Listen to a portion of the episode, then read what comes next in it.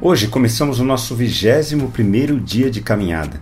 Ainda estamos no início, mas já percebemos que o Evangelho de Marcos faz questão de enfatizar a tensão entre Jesus e os fariseus.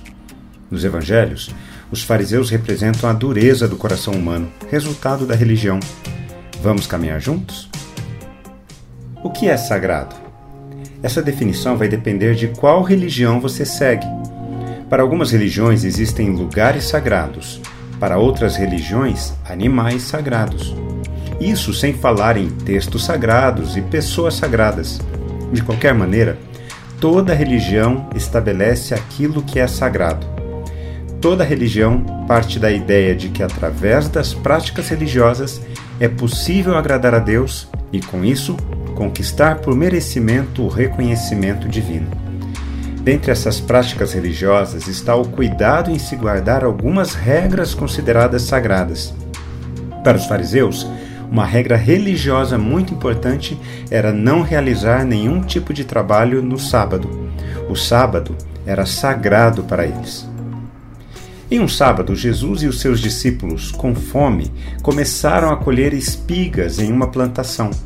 De acordo com as regras judaicas, os cantos de qualquer plantação podiam ser colhidos por viajantes, como forma de amenizar a fome. O problema era que isso estava acontecendo em um dia sagrado. A pergunta que os fariseus fizeram a Jesus revela isso. Por que eles estão fazendo o que não é lícito aos sábados?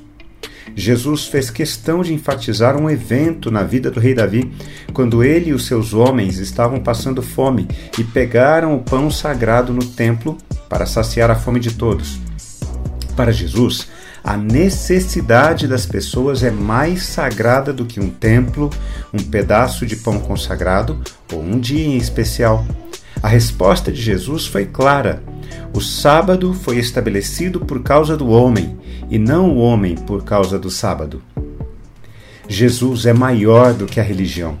Toda forma de religião é uma manifestação do pecado no coração humano. Toda religião estabelece uma relação das pessoas com Deus baseada na culpa e no medo.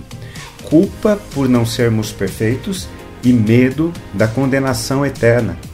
A religião gerencia a culpa e o medo humanos a partir da determinação de objetos, lugares e datas sagradas. Por outro lado, quem segue a Cristo percebe que o que existe de mais sagrado é quando podemos saciar as necessidades humanas, saciar a fome do estômago e do coração, saciar a necessidade de uma moradia decente, saciar respeito e consideração quando atendemos às necessidades das pessoas, adoramos a Deus. Que você seja o tipo de pessoa que está atenta às necessidades humanas, para desta forma adorar a Deus. Quando refletimos na palavra de Deus, precisamos responder a ela. Eu quero orar por mim e por você. Santo Pai, quando olhamos para Cristo, vemos que o Senhor veio em direção às nossas necessidades, transformando a nossa realidade. Muito obrigado porque a culpa e o medo não têm mais poder sobre as nossas vidas. Queremos viver em gratidão a tudo que o Senhor tem feito por nós. Dá-nos a graça de adorarmos o Teu nome com as nossas atitudes. Em nome de Jesus. Amém. Um forte abraço a você. Nos falamos no nosso próximo encontro. Até lá!